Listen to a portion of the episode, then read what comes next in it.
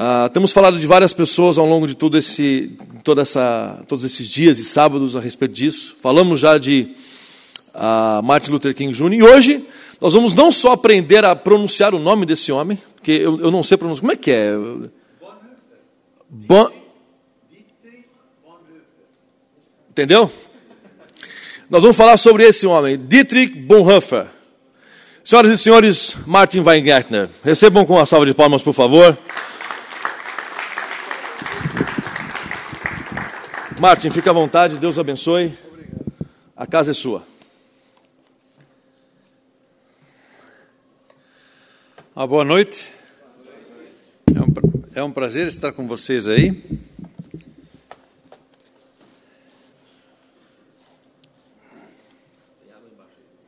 Não, água, eu sou refrigerado, refrigerado a ar, isso não, não, não tenho nesse, esses fusca velhos aí, vai tranquilo.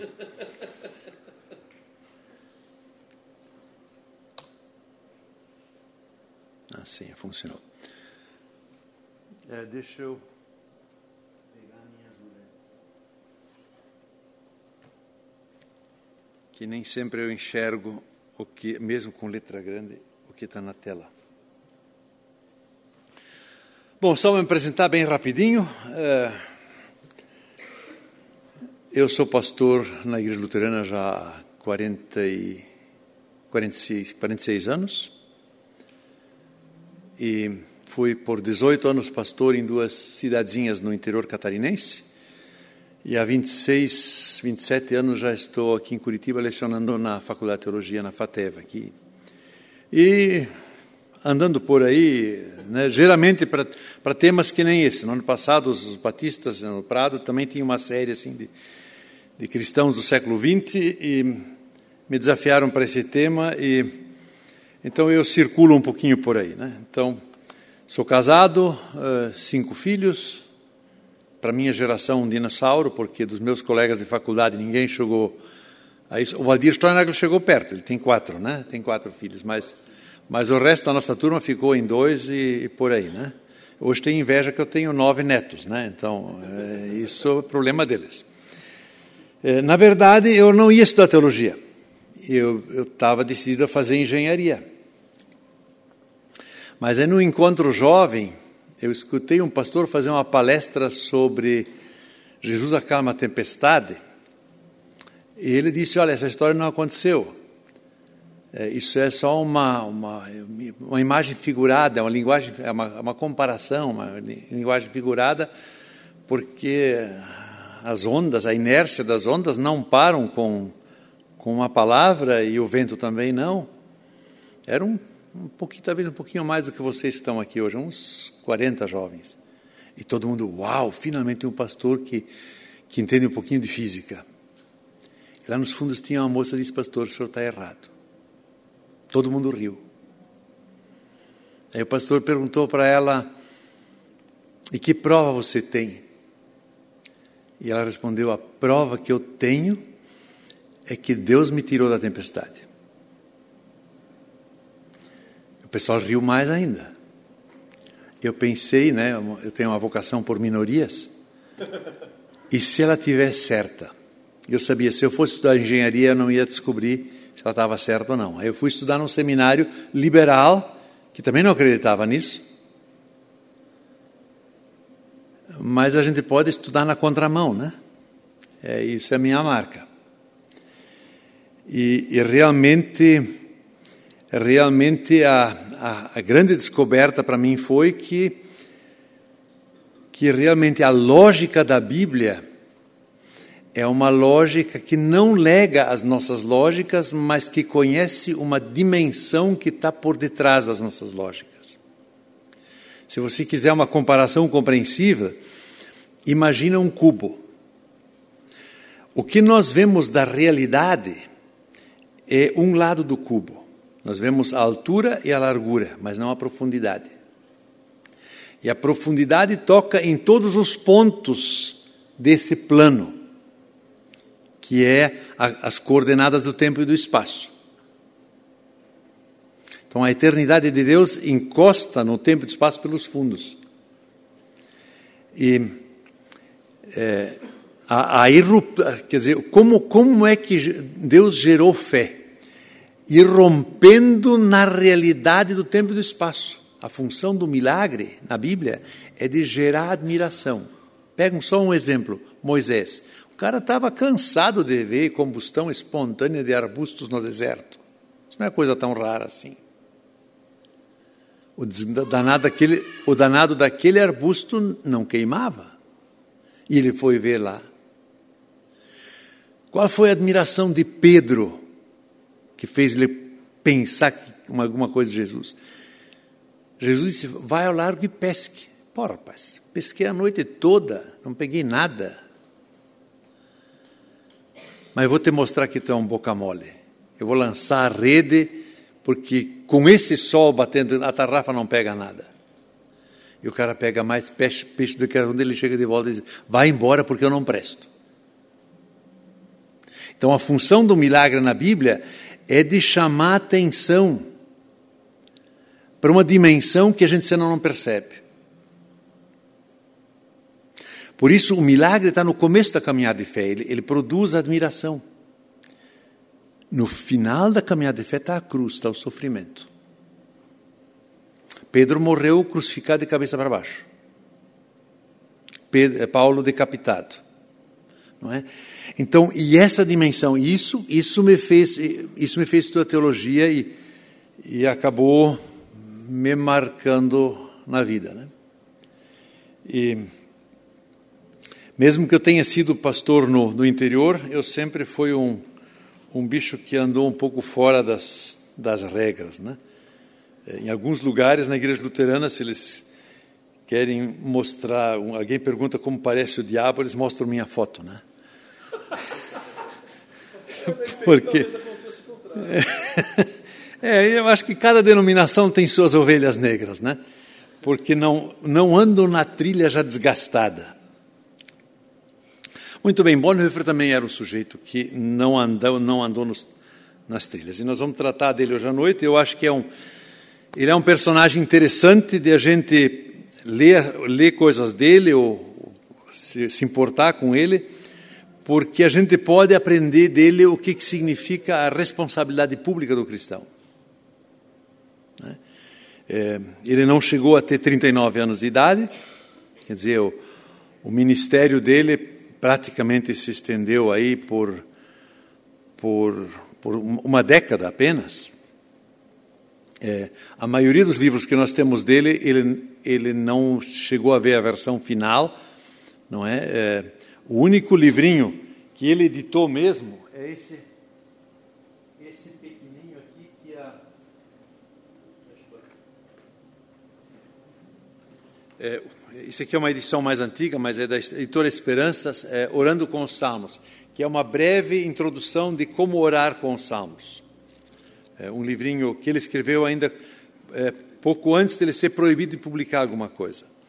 É, os livros melhores dele são dois, é, discipular, é, é, é, discipulado e, e é, Sanctorum, é, vida em comunhão.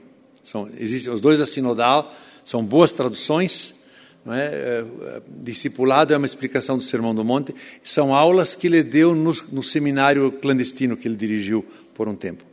Então, esses, esses dois textos são praticamente já textos acabados, mas só foram publicados depois da morte dele. Tem, é, a ética deles são fragmentos, são fragmentos, são é, textos que ele escreveu para as aulas, assim como subsídio de aulas e coisas assim, mas que ele não chegou a revisar, não é? E as cartas da prisão são, as, são basicamente as correspondências que ele escreveu com seu amigo Eberhard Bethke, eles trocaram correspondência durante é, o tempo que Bonhoeffer esteve na prisão.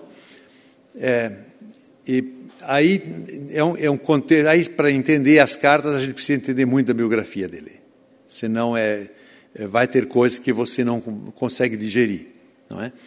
E depois tem um último livro que saiu só é, em 1977 mais 15, 83 84, não, 94, que são as cartas da, da noiva dele com ele. é, que ela só permitiu publicar depois da sua morte. É, é o único livro que eu não consegui ler até o fim. Porque as cartas são movidas à esperança, e tu sabes o final, né? Então, é, é, acaba sendo, eu, eu, devo ter lido umas 180 páginas, né, mas o, o final, a, a Maria von Wedmeier, ela, é, quando terminou a guerra, a guerra, ela ficou um mês procurando para ver onde que ele podia estar. É, de, quando ela soube da morte dele, e ela não conseguiu permanecer na Alemanha. Emigrou para os Estados Unidos, era matemática, é, as primeiras linguagens de computador têm o dedo dela junto. Então, essas linguagens que hoje não se usa mais na computação, mas que eram as linguagens dos anos 60, 70, aí ela, ela é, participou desse processo. Pode trocar o slide. Aqui é um pouquinho de dados biográficos do Bonhoeffer, não é? Ele nasceu em, em 1906 e, 19, e, e faleceu em 1900 e 45, não é? Os últimos três anos passou na prisão e, e praticamente de, de 31 a é, é, não de 38 a, a 43 ele estava envolvido na resistência, não é? é ele, se, ele é filho de um psiquiatra, um famoso psiquiatra alemão, o mais novo dos irmãos, é, quando ele foi estudar teologia, os pais e os irmãos assim olharam, pois é, né, uma, uma escolha meio meio débil, né? O irmão era físico, é, trabalhava com Einstein é, na, na, na, Universidade de Leipzig, foi o, o físico que que confundiu a pesquisa alemã da, da bomba atômica. Ele percebeu para onde ia levar a pesquisa dele, ele direcionou seus doutorandos para o rumo errado. Foi para a forca por causa disso depois também. Porque fazia parte do complô contra, contra Hitler. Né? É, então, todo mundo achava que Bonhoeffer ia passar a vida assim num pequeno povoado, né? uma vida pacata no interior, sendo pastor, como o irmão da mãe dele. A mãe era uma mulher temente e, e a Deus. Eles se criaram eh, ouvindo histórias bíblicas e eh, cantando um coral eh, a cada janta. Então, isso era a marca pessoal deles. quando, quando Bonhoeffer, não, quando Hitler tomou posse, no justo horário em que Hitler estava tomando posse, Bonhoeffer estava fazendo uma palestra numa rádio. E dessa palestra eu vou citar uma frase. Ele diz assim: ele disse assim se o Führer não se ater aos limites de sua função, agora eu cito, então a figura do Führer derrapará para a de um sedutor. Em alemão, Führer e sedutor são é, Führer e Verführer, é, é, é, um jogo de palavras, né? Então, se ele não se manter a sua função de líder, ele vai se tornar um sedutor é, que age criminosamente contra os seus liderados e contra si mesmo é, um Führer, é, um Führer e um cargo que se endeusam a si mesmos, debocham de Deus.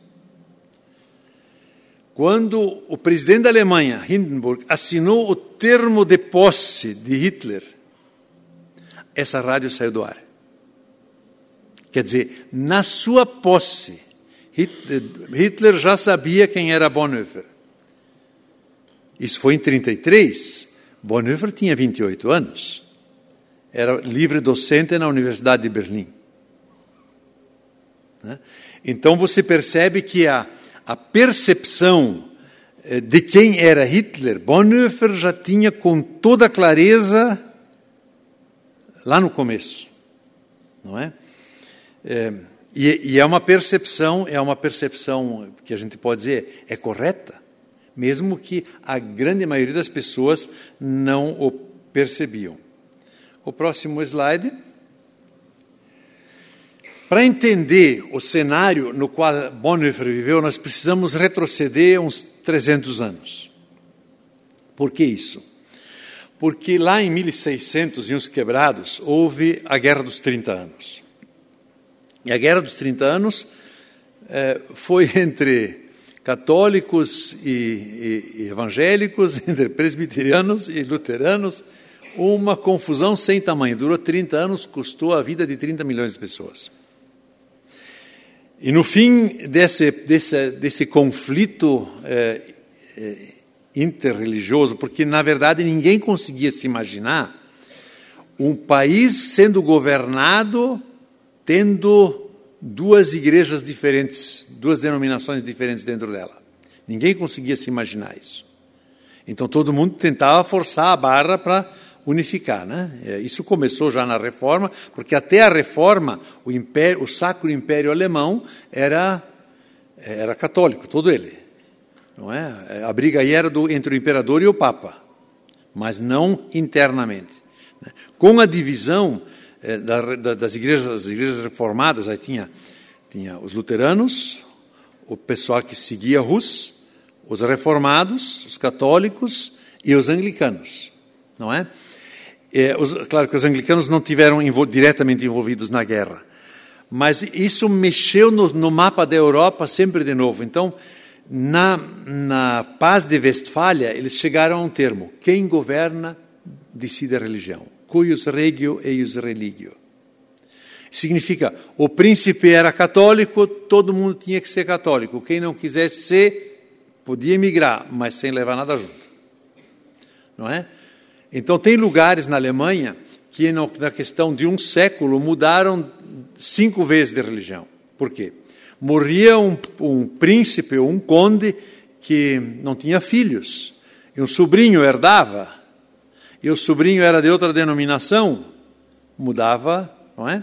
Então, a cultura que se gerou em toda a Europa, eh, em toda a Europa, em relação à, à fé cristã, era de que o governante determina, é, é, era o cabeça da religião, o que aconte, continua acontecendo até hoje na Inglaterra. Próximo slide.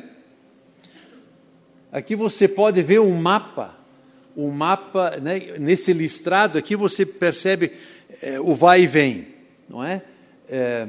O que é mais escuro é católico, o azul claro é o luterano, e aqui no lado tem um, o, o, laranjado é presbiteriano, a influência presbiteriana, e aqui no canto ele tem é, o pessoal seguidores de Rus, não é? E os ingleses, a, a Inglaterra anglicana lá em cima. Então, é essa mudança, mas a marca comum de todos era: quem governa decide a religião. Não é? E, e, e nesse o que, o que, que isso gerou no decorrer dos séculos? Que, na verdade, de alguma forma, as teologias sempre eram ade adequadas e a fé cristã era adequada a dar suporte à ideologia reinante.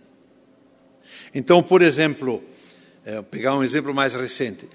Quando estourou a Primeira Guerra Mundial, os teólogos alemães produziram um documento em que diziam com Deus e o imperador alemão contra os franceses e ingleses. Os teólogos anglicanos produziram um documento com o rei contra os alemães. Então, as, as teologias estavam de cabresto nos, nas, nas, nas orientações políticas. Esse conflito da Primeira Guerra Mundial fez com que que um teólogo reformado é, suíço, que estudou na Alemanha, de repente ele vê todos os seus professores assinando um documento de apoio ao, ao, ao imperador alemão, e diz alguma coisa está errada na teologia. E assim surgiu a, a, o protesto teológico de Karl Barth, não é? Que, que foi uma, uma reviravolta muito grande que desbancou a teologia liberal no, no contexto teológico eh, europeu, não é? E, então a gente entende que quando Hitler assumiu o poder, ele tentou fazer a mesma coisa na Alemanha, de cooptar a igreja. E ele, ele, ele foi razoavelmente bem sucedido nisso. Porque dos 12 mil pastores evangélicos, somando presbiterianos, luteranos, e na, na Alemanha existia uma, existiam três grupos de igreja, né? reformados, eh, luteranos e a Igreja Unida que mesclou luteranos e Como eles fizeram isso no liquidificador é um, é um capítulo à parte, mas não precisamos entrar nisso, né? Mas dos 12 mil pastores evangélicos, mais ou menos 11, 11 mil andaram com o vento. 1.200 é que participaram da igreja confessante, no protesto. É, claro que para nós é muito fácil, retroativamente, é, dizer, pois é, mas como pode isso? Mas se você olhar um pouquinho para a história da época, você vai ver que o colapso econômico eh, a crise de 29, da economia mundial, de um país como a Alemanha que estava condenado a pagar imensas eh, reparações de guerra, eh, o fato de Hitler vir lá e de repente reorganizar o país, deixar de pagar as, as reparações de guerra, investir no país, construir autobahn, né? uma autobahn que atravessa da Polônia até a França e a outra do norte até o sul, quatro pistas eu andei da Polônia para Berlim, eu andei nessa pista ainda do lado da Polônia, ela continua com o mesmo concreto que foi feito em, em 33, 34. Não é? E a única coisa são as emendas do concreto, mas o resto vai tranquilo. Né? Ninguém sabia que era preparação de guerra. Mas era para mover as suas tropas com a, com a 80 km por hora de um lado para o outro. Então ninguém imaginou isso dessa forma. Então realmente eram pessoas muito muito poucas pessoas que tinham a percepção do que não estava certo. É, próximo slide.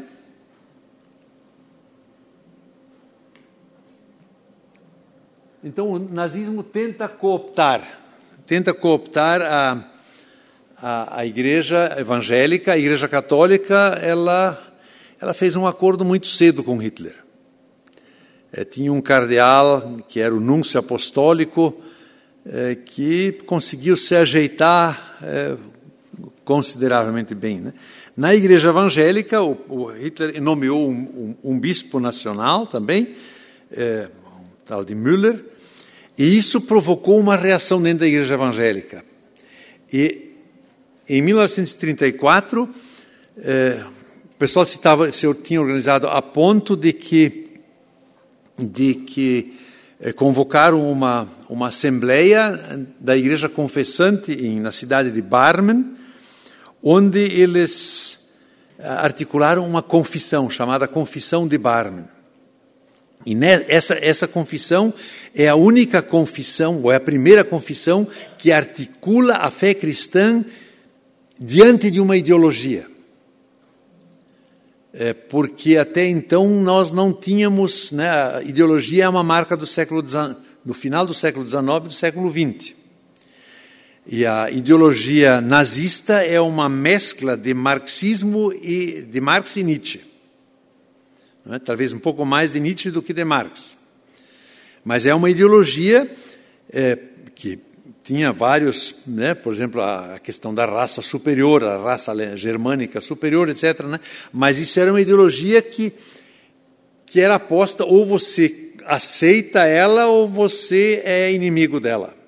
Né? Então, nesse, e como é que um cristão se posiciona dentro de uma ideologia? É?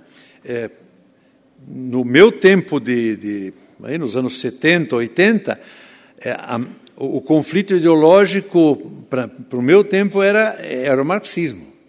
A mesma, a mesma questão. Só que essa mesma confissão de Augsburgo é, me, me ajudou no processo de posicionar minha, minha fé pessoal em relação ao marxismo. Não é? é hoje a ideologia é o consumo. Nós vivemos num mundo marcado por uma ideologia de consumo. Assim, eu creio que também aqui é, essa confissão ela ela tem é, nos ajuda é uma articulação que nos ajuda a pensar a fé cristã. Então, ao formatar essa essa posição, né, em Barman, Karl Barth escreveu essas seis teses num intervalo de meio-dia. É verdade. Ele disse que enquanto que, porque o outro pastor que estava participando na elaboração era luterano, ele foi tirar a soneca de meio-dia. E daí o Carbar disse assim: enquanto que a igreja luterana dormia, a presbiteriana vigiou e escreveu as teses. Mas nesse concílio, nesse, nessa, nessa conclave em, em Barmen, quem defendeu as teses foi o pastor luterano. E a Gestapo sabia, conhecia as teses e sabia o que estava nelas. Mas a Gestapo informou Hitler disse que não precisa intervir porque os luteranos e presbiterianos nunca se entenderam. E não vão se entender sobre essas teses, porque quem escreveu isso foi Karl Barth, os luteranos nunca vão concordar. E, foi, e as teses foram aceitas unanimemente. É, são poucas as igrejas que adotaram essa confissão em seu rol de confissões. É justamente porque elas, ela, elas, ela enfrenta ideologias e a, e a tentação das igrejas continua sendo a ideologia. Não é? É, isso não significa que, por exemplo, né, numa ideologia tudo esteja errado.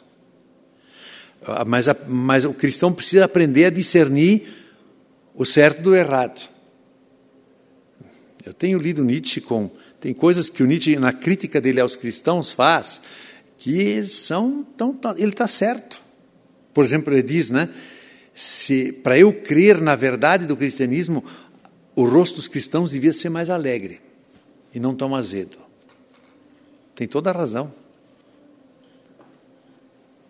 Ah, eu sou cristão, não posso fazer isso e aquilo, sei lá, eu, essa cara de choro. Também Marx tem muitas percepções que ele está correto.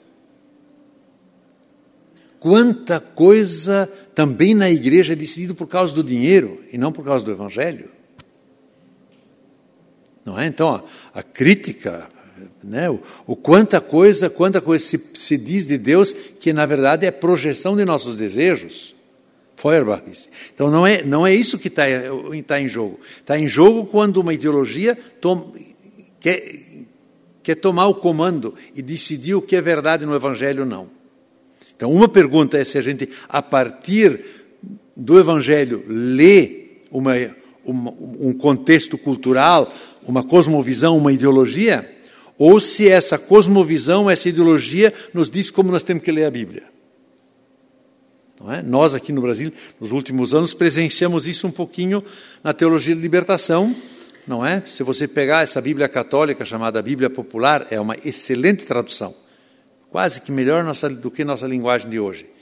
Mas encheram aquela Bíblia de subtítulos que realmente vêm todas da escola de Marx, né? Assim, literalmente é, marxismo nos, nos, subtítulos. Não puderam mudar o texto, mas induzir a leitura pelo, pelos subtítulos. Né? Então, essa, essa é a grande, esse é o grande conflito. Vamos olhar a, primeira, a próxima slide. Alguém lê para mim a, a, a primeira parte que está em vermelho. Eu não enxergo daqui até lá. Jesus Cristo, tal qual é testemunhado na Sagrada Escritura, é a única palavra de Deus que devemos ouvir, na qual devemos confiar e a qual devemos obedecer na vida e na morte. É, é a afirmação, primeira afirmação positiva da tese, agora a afirmação negativa. Condenamos a falsa doutrina de que a igreja possa e deva reconhecer como fonte de sua proclamação, além ou ao lado dessa palavra única de Deus, ainda outros acontecimentos, poderes, personagens e verdades como revelação de Deus. Mal Hitler tinha tomado posse, ele, uma das primeiras leis que eles fizeram, uma das primeiras leis que eles fizeram era que todo funcionário público tinha que jurar obediência irrestrita a Hitler. E, é, é, é, resistência, é, né, é, submissão é, a Hitler. Karl Barth era professor de teologia em Bonn, na Universidade de Bonn. Ele foi chamado para fazer esse juramento. Ele não, ele não o prestou, foi demitido de imediato. Bonhoeffer, eh, Bonhoeffer era professor livre-docente em, em Berlim, né, porque ele, durante o seu estudo, nos quatro anos de estudo de teologia, ele já escreveu sua tese de doutorado. Quer dizer, ele, um ano antes de terminar o curso de teologia, ele tinha publicado sua tese de doutorado e como ele, como ele era livre docente, também perdeu, não fez juramento, perdeu a sua função de livre docente. Então, a primeira tese, é óbvio que, que, que aqui já está colocado, né? E no cabeçalho, quer dizer, o motivo dessa, dessa afirmação são essas duas passagens bíblicas. Eu sou o caminho, a verdade e a vida, ninguém vem ao Pai senão por mim. E, e a outra palavra de Jesus, eu lhes asseguro que aquele que não entra no aprisco das ovelhas pela porta, mas sobe por outro lugar, é ladrão e assaltante. Né? E, e você percebe que a, a ponta, é, né, a, a, a direção está no personagem de Hitler, que exigia essa, esse papel de Führer. Né? Führer, em alemão, é uma palavra mais forte do que líder. É aquele que, que se, se arrogava o direito de dizer eu decido por onde vai o caminho. Né? Então, o Heil Hitler, é salvação, vem de Hitler. Isso era, era, era e era, era coisa que, que perpassou toda a Alemanha. E, feito com um marketing extraordinário, né? As escolas de marketing, as faculdades de marketing, não, muitas vezes não dizem isso abertamente, mas muita coisa que se aprende hoje nas faculdades de marketing, sua origem está tudo num, num, num nome só, Goebbels, que era o marqueteiro de Hitler, né? que era genial e que, que produziu isso. A segunda tese, o próximo slide. Leia de novo a parte vermelha primeiro. Assim como Jesus Cristo é o anúncio divino do perdão de todos os nossos pecados, Assim e com igual seriedade, ele é a vigorosa reivindicação do direito de Deus sobre toda a nossa vida. Por meio dele, experimentamos a alegre libertação das amarras ateias deste mundo para o serviço livre e grato às suas criaturas. Então, a primeira, né, o texto bíblico eh, base é Jesus 1 Coríntios 1:30, Jesus Cristo se tornou sabedoria de Deus para nós, isto é, justiça, santidade e redenção.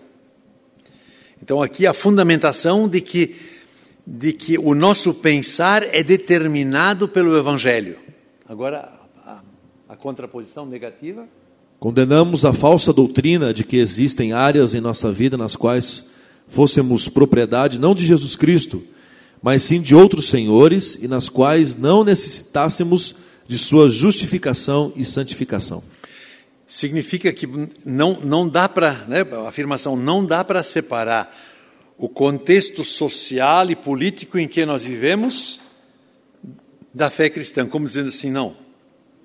É, dentro da igreja, no teu, no teu mundo privado, vale vale a fé em Jesus Cristo, no mundo público eh, vale, vale eh, a, a, lei da ideologia. Né? Eh, uma vez tive que chamar um delegado num baile para atender uma ocorrência, e eu cheguei lá e quando eu falei para o delegado o que tinha acontecido, o cara já ficou bravo, já queria atacar a pessoa. Eu disse, seu delegado, eu vim para o senhor fazer o levantamento, não para o senhor condenar a pessoa, né, ou agredir a pessoa. Aí ele disse, pastor, de delegacia, o senhor não entende de delegacia, o senhor fique na sua igreja, não se meta aqui. Eu digo, é, eu não estou me metendo na delegacia, eu só entendo uma coisa, eu não estou bêbado. Ele estava.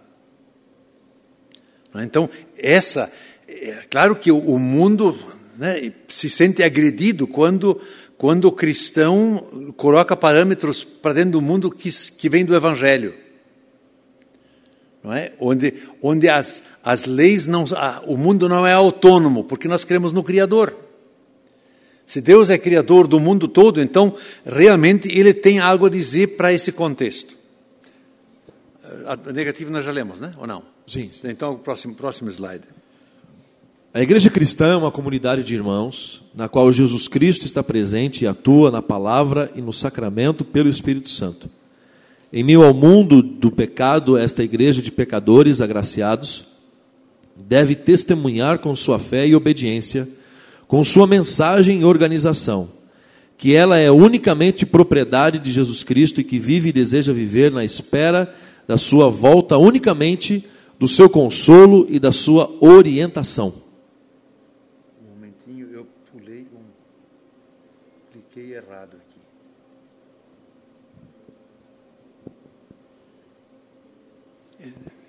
Diz o número da tese lá em cima?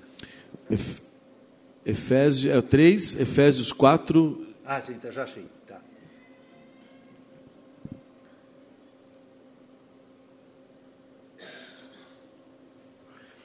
Então, a marca, a marca da comunidade, aqui, aqui ele descreve a função da comunidade cristã. Não é? Leia agora a condenação, ela vai, ela vai passar do próximo slide, vai ser nesse e no outro, um pedaço. Condenamos a falsa doutrina de que a igreja possa adequar a forma de sua mensagem, da sua organização, aos caprichos e a, ou às variações das convicções ideológicas e políticas ora dominantes. Quer dizer, quem determina o que nós pregamos? É a Bíblia ou é, ou é a realidade? É o contexto. Né? A marca, é, os, os pastores e as igrejas que se adequaram à ideologia de Hitler é, passaram a passaram a, a, por exemplo, identificar os judeus no seu meio, né? Porque isso isso veio assim passo a passo, rap, muito rapidinho. Então, de repente, as igrejas, é, por exemplo, né, não se pregava mais sobre o Antigo Testamento, porque isso é judaísmo.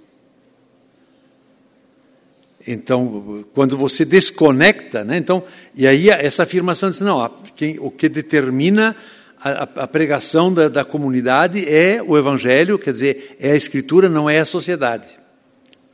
Por mais, por mais forte que ela seja. Próximo slide. Os diversos cargos da igreja não estabelecem o domínio de uns sobre os outros, mas servem ao exercício do serviço ordenado a toda a comunidade. Quando Hitler tentou impor à igreja é, um bispo evangélico para todas as igrejas evangélicas no, na Alemanha, é, claro que a, a, compreensão dessa nomeação foi no sentido da hierarquia. Né, a Alemanha é um, é um estado muito mais hierárquico do que o nosso, né? tudo, tudo é hierarquizado. Né? É, um hospital, é, é, os médicos são todos numa escadinha de hierarquia. Então, eles tinham entendido que fazer isso. E aqui é a afirmação de que na igreja cristã, fun as funções ou as, os, os, cargos não são uma posição hierárquica, mas são uma, uma, uma função de serviço. É, a condenação embaixo. Condenamos a falsa doutrina de que na igreja, à margem desse serviço, pudessem existir ou ser impostos líderes investidos do direito de dominá-la. Isso. Então, aqui isso é uma das afirmações básicas da reforma, né? o sacerdócio geral dos crentes. Assim, é, na igreja cristã, no modelo bíblico de igreja, não existem hierarquias, não existem é, claro que a Igreja Católica construiu um, um mundo de hierarquias, né? É, é, Papa, cardeais, arcebispos, esse, esse, esquema todo, né? Mas isso para as igrejas evangélicas nunca nunca valeu. É, talvez Calvino e, e Lutero eram mais radicais do que seus herdeiros porque, né, querendo ou não, as igrejas, no decorrer do século sempre novo, desenvolvem hierarquias. Né? Um dos motivos de, de, divisão de igreja geralmente são conflitos de hierarquia. Né? Se a gente pegar a história, a história da igreja de Ré. Mas, no, naquele contexto, era importante afirmar isso para garantir o, o, o direito das comunidades. Eu conheci um, um senhor que foi pastor, eh, veio para o Brasil em si eh, como agricultor, para eh, trabalhar na lavoura aqui, acabou estudando teologia e se tornou pastor. E o sogro dele foi um homem que liderou uma igreja no seu protesto contra o nazismo. Foi assim que o pastor foi preso e levado para um campo de concentração. E o, o regime ofereceu vários pastores para eles poderem escolher. Mas eram tudo pastores é, é, alinhados com o regime nazista. Então, eles ouviam o pastor pregar e tinham que votar depois se ele era para ser o pastor ou não. E esse senhor tinha 12 filhos, família grande, e era o primeiro a votar. Ele chegava na frente para pôr o voto na urna assim: essa pregação não foi bíblica. Punha o voto na urna e, em castigo, essa igreja ficou quatro anos sem pastor mas sobreviveu na sua resistência. E é justamente essa tese aqui defende essa posição, que as igrejas confessantes dizendo assim, é, a autoridade na igreja não existe alguém que tenha autoridade maior não, é a igreja que decide. É? Então, isso é um, é um, e é um preceito fundamental da reforma. A próxima tese. A Escritura nos diz que, segundo a providência divina, o Estado tem a tarefa de zelar pelo direito e pela paz, ameaçando e reconhecendo e recorrendo ao uso da força no mundo ainda não, remido, no qual também a igreja se encontra na medida da compreensão e da capacidade humanas. A igreja reconhece com gratidão e respeito a Deus pelo bem desta sua incumbência ela aponta para o reino de Deus, para o mandamento de Deus e a sua justiça. E com isto, para a responsabilidade de governantes e governados. Ela confia e obedece, movida pela palavra da qual Deus sustenta todas as coisas. Basicamente, isso aqui é uma, uma, uma transcrição de Romanos 13. Não é? O Estado tem a função de elogiar, castigar o mal e elogiar o bem. Não é? E e, e a confissão diz: olha, nesse sentido a igreja deixa o Estado exercer sua função, porque compreende que o Estado tem essa função, é por parte de Deus. Agora, a, a afirmação negativa está no próximo slide. Condenamos a falsa doutrina de que, além desta incumbência específica, o Estado possa pretender ser a ordem única e total da vida humana, assumindo também a incumbência da igreja.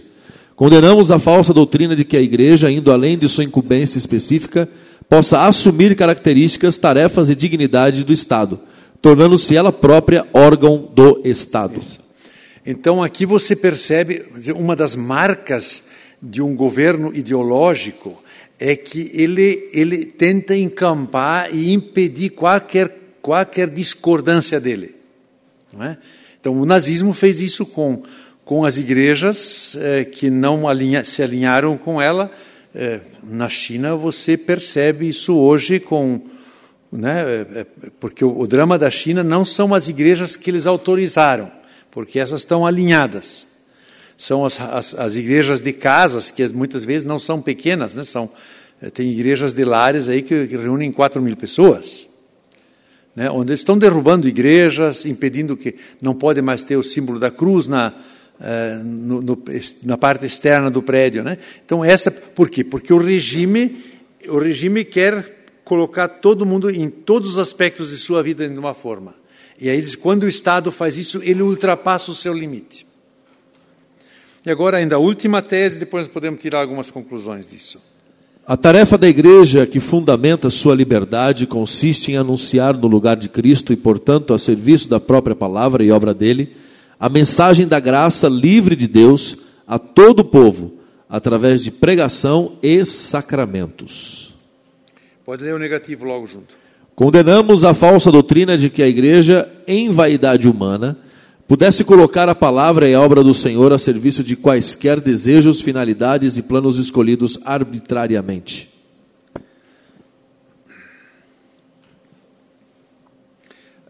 Em 2 Timóteo capítulo 2, versículo 9, Paulo escreve: A palavra de Deus não está presa.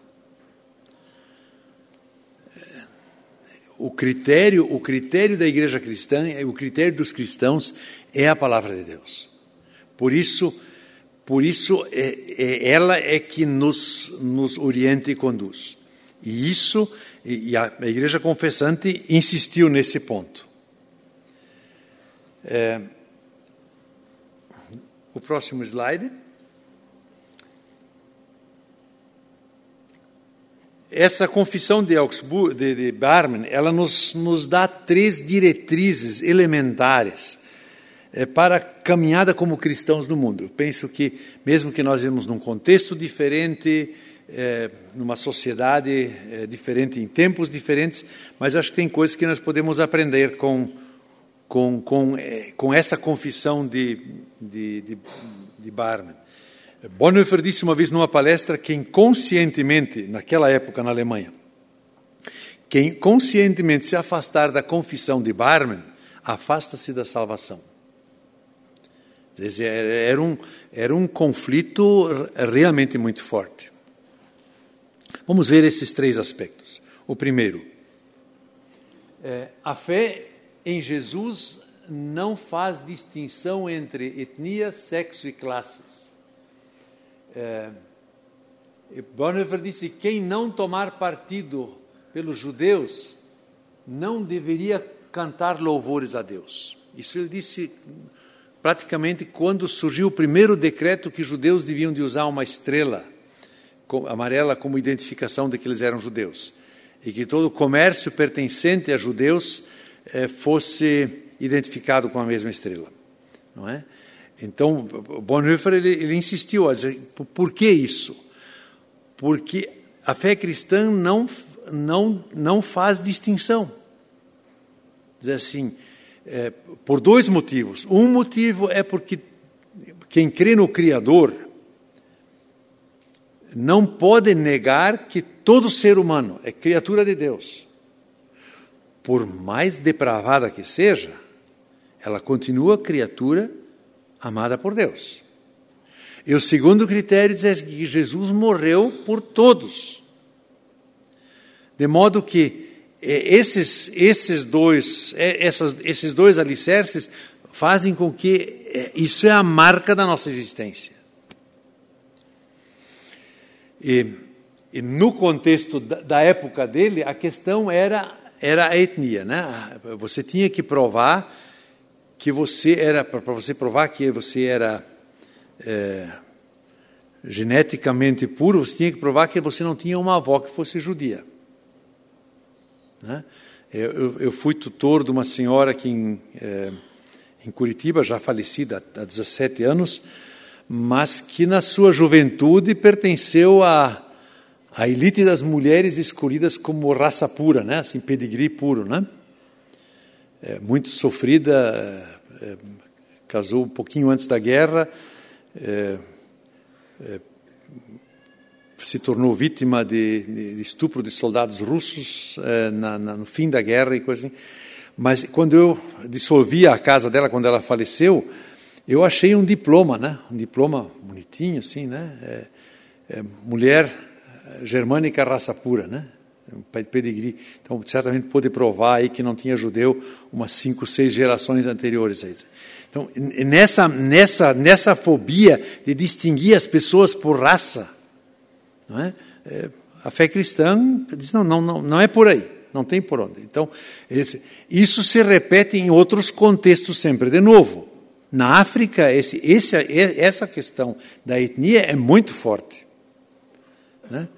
É, é, os, os, conflitos na África basicamente são todos baseados é, em conflitos de etnia. Né? Um país que nem a Etiópia, que tem 80 etnias, como é que você mantém uma unidade nacional num processo desse. Isso nós não conseguimos entender porque nós somos uma mistura, essa mistura brasileira, esse, esse amálgamo de, de, de, raças brasileiro eh, foi muito sofrido no começo da história, da, história do Brasil. Né? Não, não, né? Quem lê Gilberto Freire sabe que, que foi assim. Mas nós, nós hoje temos um convívio que não, não distingue não é problema você. A nossa, a nossa discriminação é muito mais pelo, pelo, pela classe social do que pela, pela raça. É?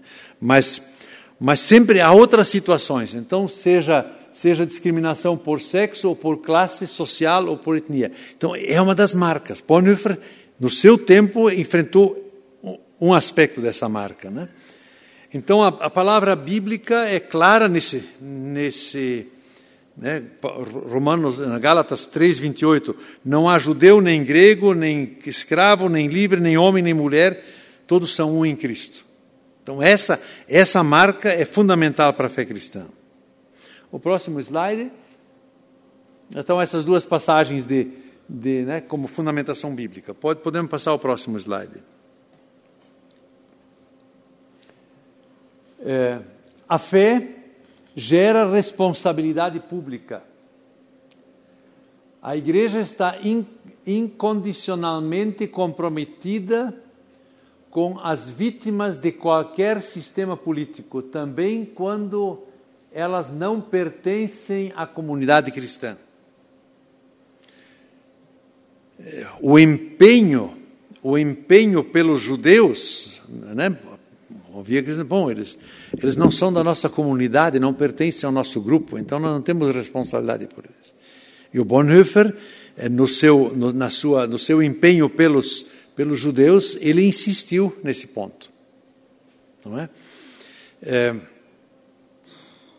ele, ele, diz uma vez, é, deixa eu só. É, é ele diz assim: os limites entre resistência e submissão não podem ser definidos abstratamente. Ambas as atitudes precisam existir e devem ser assumidas com decisão.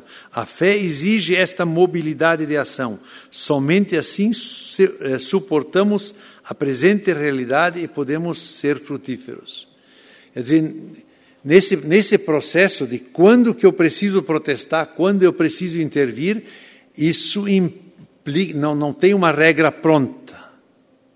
Não é?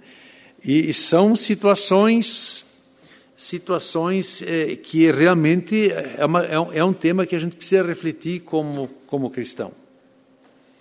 É, nós, no Brasil, convivemos por demais acriticamente com as, as diferenças sociais. Não é? E, e não vou dizer que nós tenhamos condições de resolvê-las, mas nós não podemos ser coniventes com elas. Então a pergunta básica é como é que a gente se porta diante delas. E eu penso que a, a coragem com que Bonhoeffer se posicionou eh, nos devia de inspirar.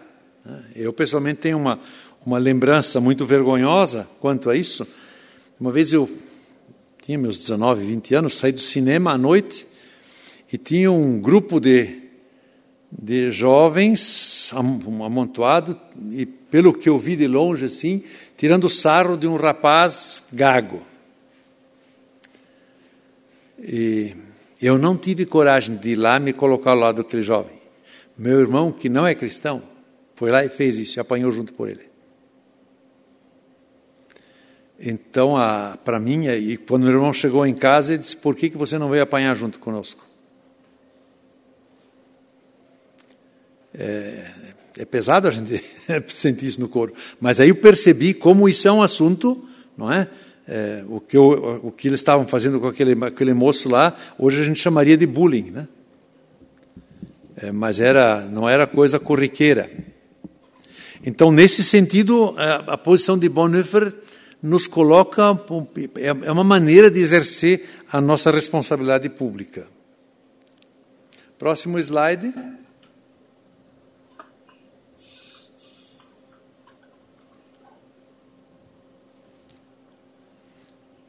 A fé e a vida cristã numa sociedade secularizada. É, aqui embaixo, Bonhoeffer pode nos ajudar a, a men, é, mentorear as vivências da fé numa sociedade sem religião.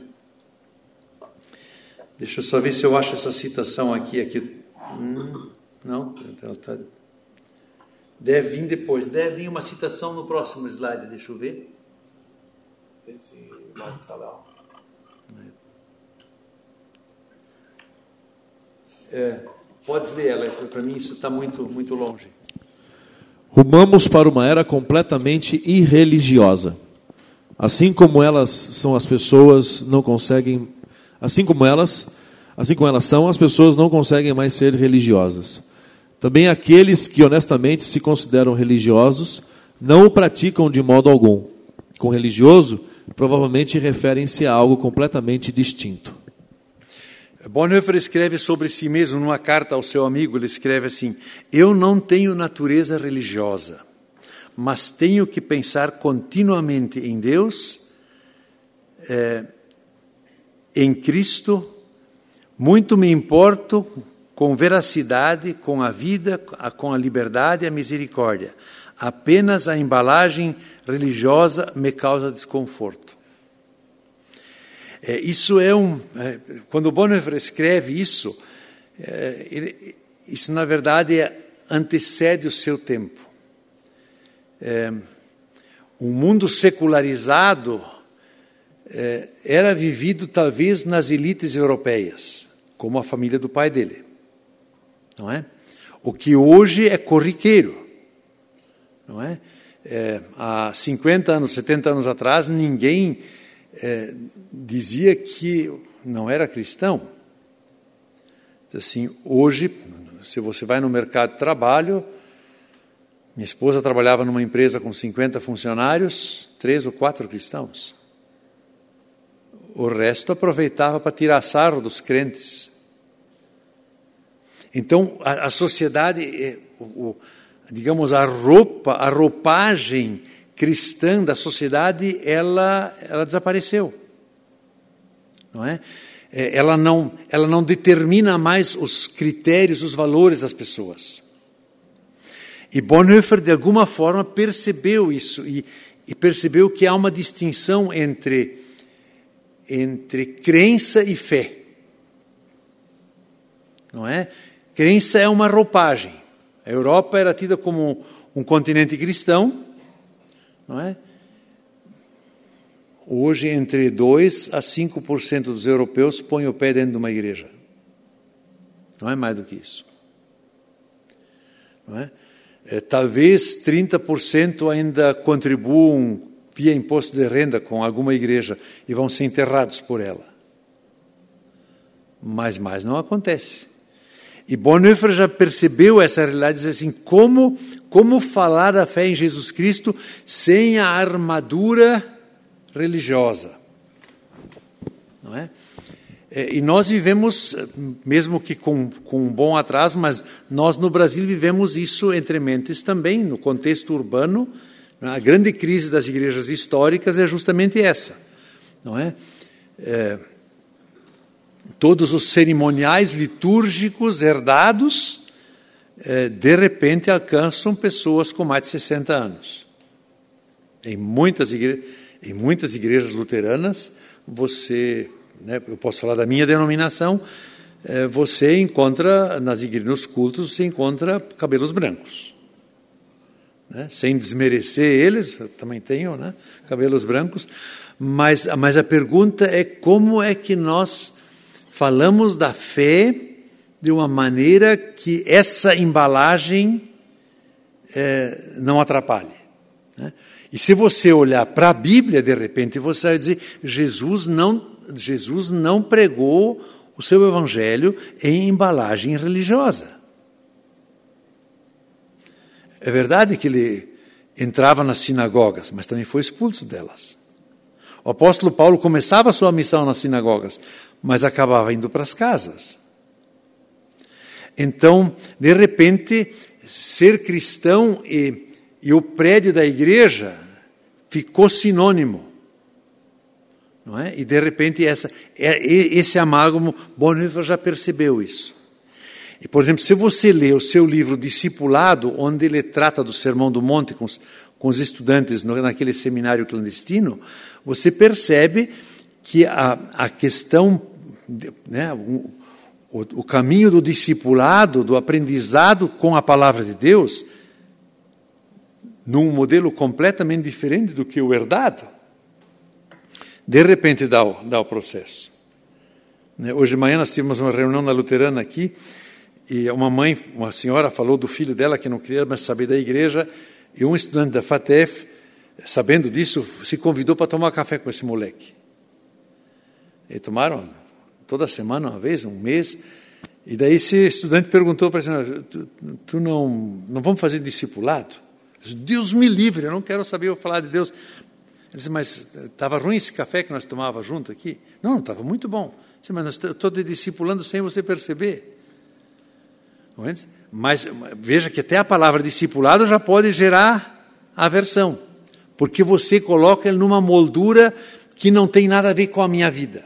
Que na verdade o mundo da religião é o, é, acabou sendo separado da vida. Então, nesse processo, Bonhoeffer, sem dúvida, nos pode ser uma ajuda. Então, só para voltar a esses, esses três aspectos, né? o primeiro aspecto. É, Uau, deixa eu.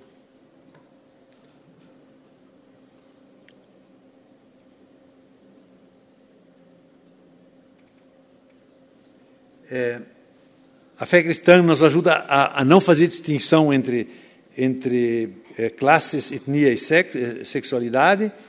Depois, a fé cristã nos desafia para assumir uma responsabilidade pública. E esse último aspecto, a, fé cristã eh, nos, nos desafia a viver, uma, uma, uma, e Bonhoeffer nos ajuda a viver a fé cristã num mundo secularizado né, que não é marcado pelas, pelas rotinas eclesiásticas que nós construímos no tempo. É claro que isso é uma das coisas difíceis de mexer, né? porque a, a, eu era pastor de uma igreja luterana que tinha uma, uma florescente escola dominical. 1.200 pessoas todo domingo indo para a escola dominical. Né? Isso, é, na igreja luterana, era, era, era única, uma coisa única. Mas eu perguntei uma vez para o pessoal da igreja, para o pessoal dos líderes da escola dominical, quantas pessoas nós não alcançamos com esse trabalho. Pessoas que eram filiadas à igreja. E nós descobrimos que, o pessoal teve que confirmar, nós alcançamos 25% da igreja com a escola dominical e 75% nós não alcançamos com isso. É? Quando a gente começa a perguntar dessa forma, de repente a gente tem que dizer, nós temos que nós temos que descobrir outros caminhos. Né? O, o fato de, de as pessoas se locomoverem é, para a igreja, isso ficou, um, ficou um, cada vez mais complexo. Quanto maior, né? antigamente, domingo de manhã, escola dominical, domingo à noite, o culto. Faça uma locomoção dessas em São Paulo todo dia, todo domingo. Né? E mesmo em Curitiba, né? se você não morar perto da igreja. Mas só dois tópicos finais. Próximo slide. Uma frase que Bonhoeffer escreveu eh, no final da vida, eh, numa das suas cartas da prisão. Né? É, igreja só é igreja quando ela o for em prol dos outros.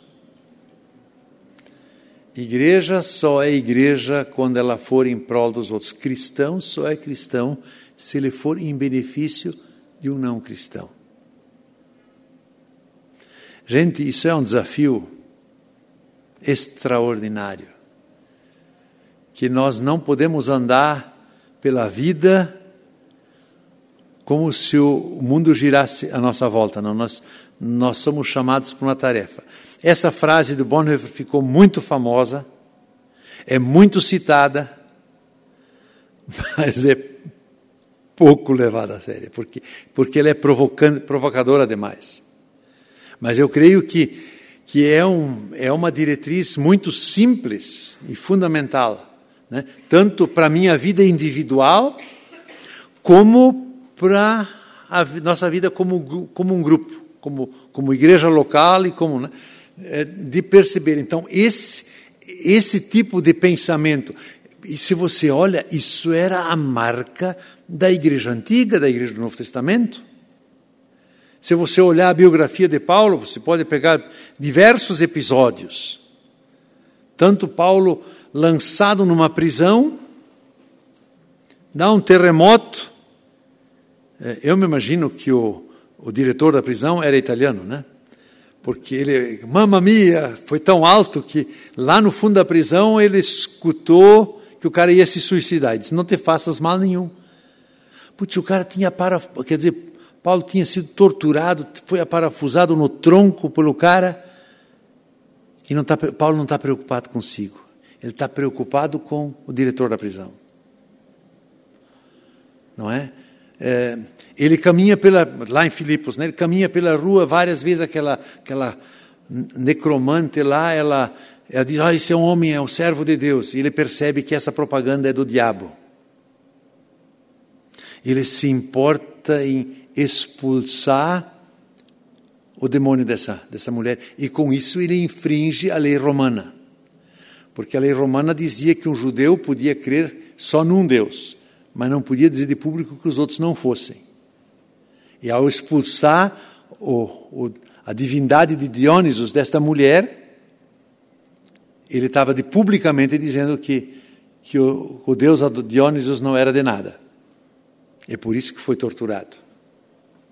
Então, essa, essa percepção de que a, a, a minha função é o outro, é, é o benefício do outro, nos faz andar pela vida com outros olhos. Eu acho que tem mais um slide ainda ou não? Tem sim, né? É, só o, o, episódio final da vida, né? Bonhoeffer foi Bonhoeffer se envolveu no, na resistência do, de, que tentou o atentado de 20 de julho de 44. Bonhoeffer já estava preso um ano antes. Quer dizer, qual era a função dele dentro desse grupo que tentou o atentado? Ele era o confessor deles. Vários deles, entre, entre eles, por exemplo, o, o admiral Canaris, é, vieram conversar com ele como é que eu, o, o almirante Canaris era o chefe da marinha alemã. Como é que eu, como cristão, posso, o que, que eu devo fazer na posição que eu exerço em relação a um homem louco que governa o país?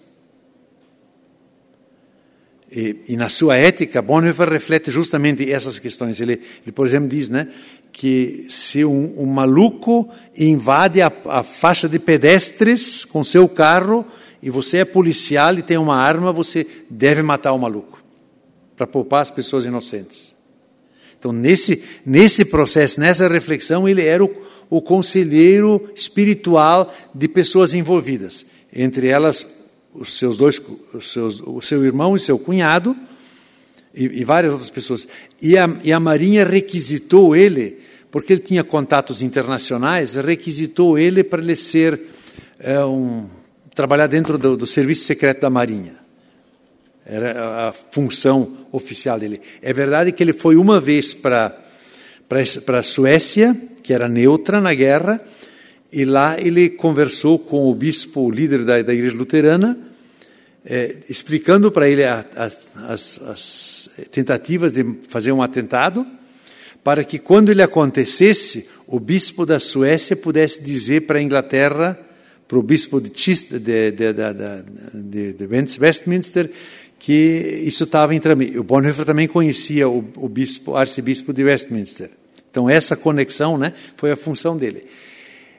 De alguma forma a Gestapo descobriu isso, que Bonhoeffer tinha algum envolvimento, tentaram processar ele, mas quando estava toda a documentação do processo uh, montado, uh, um bombardeio destruiu aquele fórum. E a Gestapo ficou sem as suas provas, não é? E até o fim da guerra, Bonhoeffer teve preso numa prisão militar em Tegel, em Berlim, que era um prédio não, era um, não tinha subterrâneo. Então, quando Berlim foi bombardeado, os guardas se escondiam na cela do Bonhoeffer, porque eles diziam ele é o único cara que não perde a calma aqui. Não é? E bem no fim da guerra, uns 15 dias antes do fim da guerra, Hitler exigiu que Bonhoeffer fosse transportado para uma para um campo de concentração no sul da Alemanha, Flossenburg, onde que estava mais longe das tropas aliadas. E e mandou executar Bonhoeffer lá. Então, Bonhoeffer foi lá e as duas frases que ele cita nesse contexto, tu lês para mim mais uma vez essas duas frases? Carta da prisão em 22 de 12 de 1943. Preciso ter a certeza de estar nas mãos de Deus e não na de homens. E a segunda carta? Ah, Deus nos guia amigavelmente por esses tempos, mas antes de tudo, nos guie para junto de si. Então Bonhoeffer não tinha não, não, não se considerava um homem justo eh, que não tivesse do que se arrepender, não é? Ele sabia que que o envolvimento dele tinha dimensões também, né? De de risco, de, de responsabilidade. E ele e ele é, quando foi, foi quando fizeram um processo muito rápido contra ele, formal, né? Naquela, naquele campo de concentração, acho que meia hora a condenação estava feita e foi enforcado no dia seguinte. E quando ele foi levado para a forca, ele estava na cela dirigindo um estudo bíblico para os demais presos e tinha um oficial inglês que sobreviveu. Para ele, Bonhoeffer deu um livro de um autor, um livro de latim que ele, em latim que ele tinha de um autor de Plutarco que ele tinha consigo, onde ele tinha feito anotações dentro de pediu para ele levar isso consigo e se ele pudesse entregar para a família. E para esse oficial ele disse: é o fim, para mim é o começo.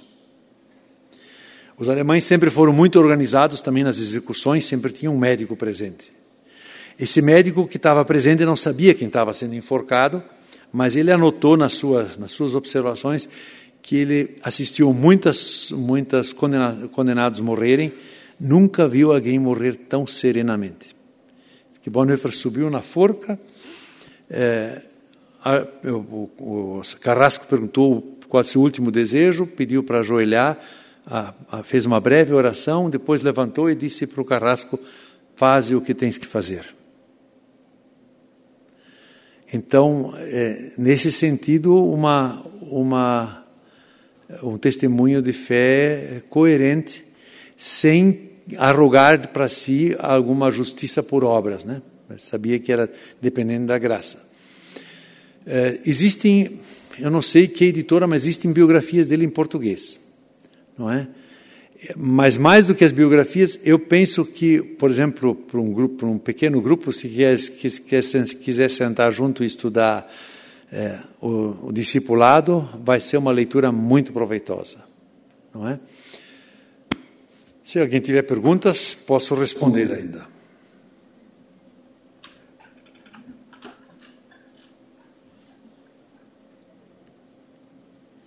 Foi informação demais por uma noite, né? é. Sim? Estou apaixonada por a história. Sempre fui muito apaixonada por a história de Dietrich e para mim é uma oportunidade única estar aqui é, ouvindo assim, tipo, mais profundidade. E é, eu penso que a gente tem, quando a gente olha para essa história toda e vê contexto de, da situação do nosso país, eu sou de 64, então eu peguei o final de ditadura, eu peguei muitas uhum. coisas, né? Então eu faço muito essa comparação do posicionamento que ele teve, não tão longe de nós, porque uhum. a Segunda Guerra terminou muito perto de, da gente entrar numa ditadura, uhum. desse processo todo. E é, é, assim, ele sempre me inspirou nesse sentido, desse posicionamento. Sim. Então, acompanhando tudo isso e voltando agora para o nosso, o que nós estamos vivendo hoje, pensando o quanto nós teríamos que olhar para tudo isso, para ver qual realmente a posição que nós estaríamos teríamos é. que pensar, né? Eu, eu, eu penso que uma das, uma das coisas importantes que a gente pode aprender nesse processo é, é de, não, de não abrir mão de nossa, de nossa autonomia como cristãos. Né? Porque é, naquele tempo, como nós vivemos hoje, né, é, é um partidarismo tremendo, certo? E, eu participei de um evento, é, um retiro de homens aí em Mafra, e tinha um estudante de teologia que foi militante do PT. E, então eles fizeram perguntas opostas para nós. Para eles perguntaram se um cristão podia votar em Bolsonaro e para mim eles perguntaram se um cristão podia votar no PT, no, no, no Lula, não é? é? Um cristão pode ter uma opção partidária. Ele, ele pode estar num partido, ele não pode ser de um partido. Só a língua portuguesa nos permite fazer essa diferença. O inglês não sabe fazer, o alemão também não. Estar significa eu estou num contexto mas ele não determina a minha essência. Não é? Eu vou dizer uma coisa bem escandalosa que luteranos ficam eu estou luterano, eu sou cristão.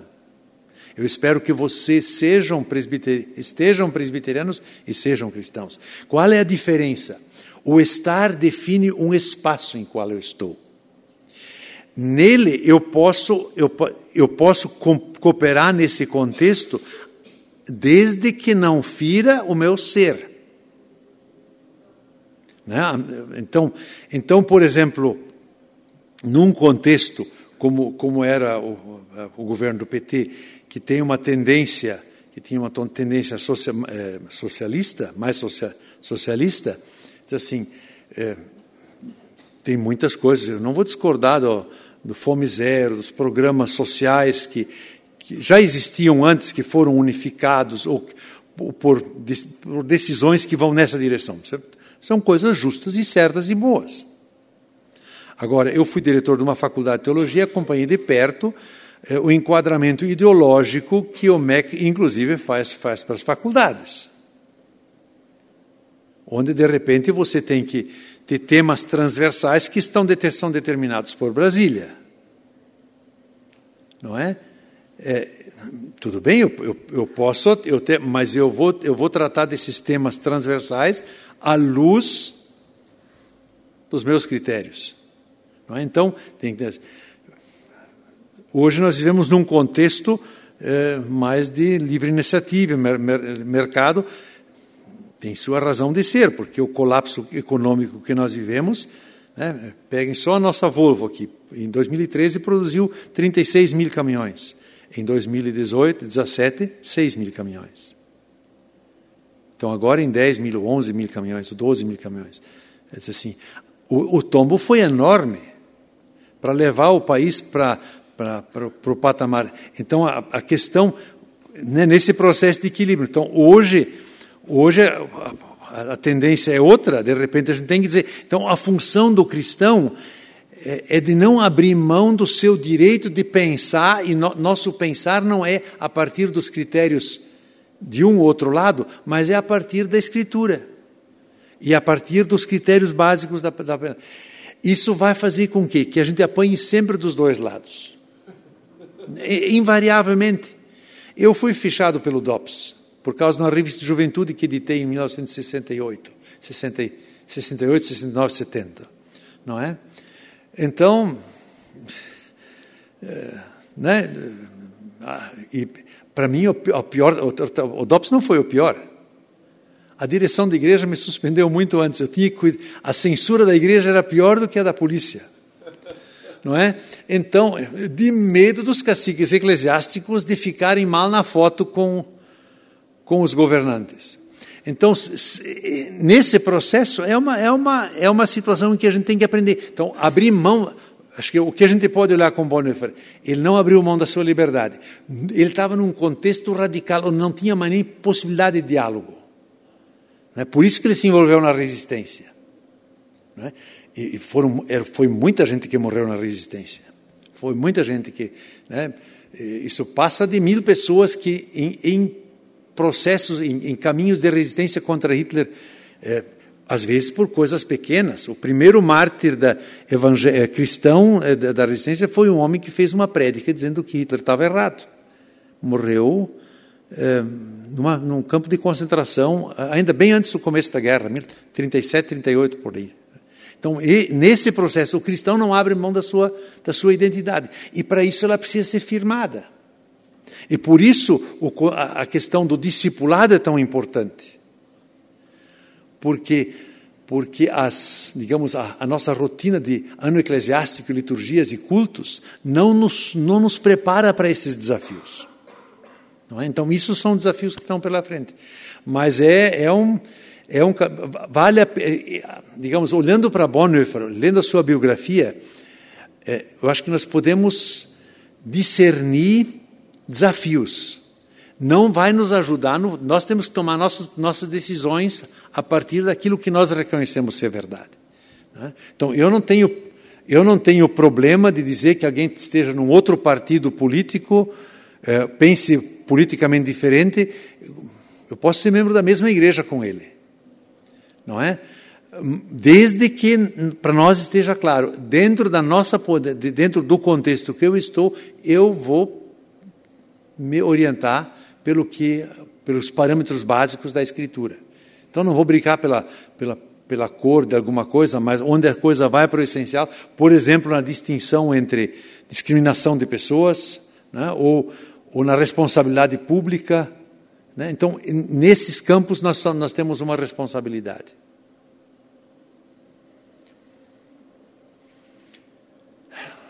Muito obrigado pela atenção de vocês. Eu aceitei esse convite aqui por engano. Não por causa de vocês, é que eu não anotei na agenda que nós temos um jantar de família hoje à noite. Quando a minha mulher descobriu, era tarde. Eu não revogo o compromisso que eu assumi, mas eu tenho que correr para pegar um pedaço da janta ainda. Posso orar com vocês ainda? Querido Senhor, eu te agradeço que em todos os tempos tu levantaste servos teus para serem tuas testemunhas. Nem todas as situações são tão dramáticas como as que Bonhoeffer viveu. Mas em todas as situações, tu requeres dos teus filhos e tuas filhas fidelidade a ti. Senhor, que essa reflexão hoje à noite nos, nos lembre do teu chamado e que nosso compromisso primeiro é contigo. Encoraja-nos, Senhor, a, a viver esse compromisso. Assiste-nos com teu Espírito Santo para tanto e conceda que nós possamos compreender a nossa vida pessoal como a nossa vida como igreja como dedicado para os que são de fora, a fim de que teu nome seja glorificado neste mundo. Em nome de Jesus, amém. Amém, amém, amém. Pode ir, Martim. Pode ir? Já pode ir. Tá bom, eu pego o Uber lá.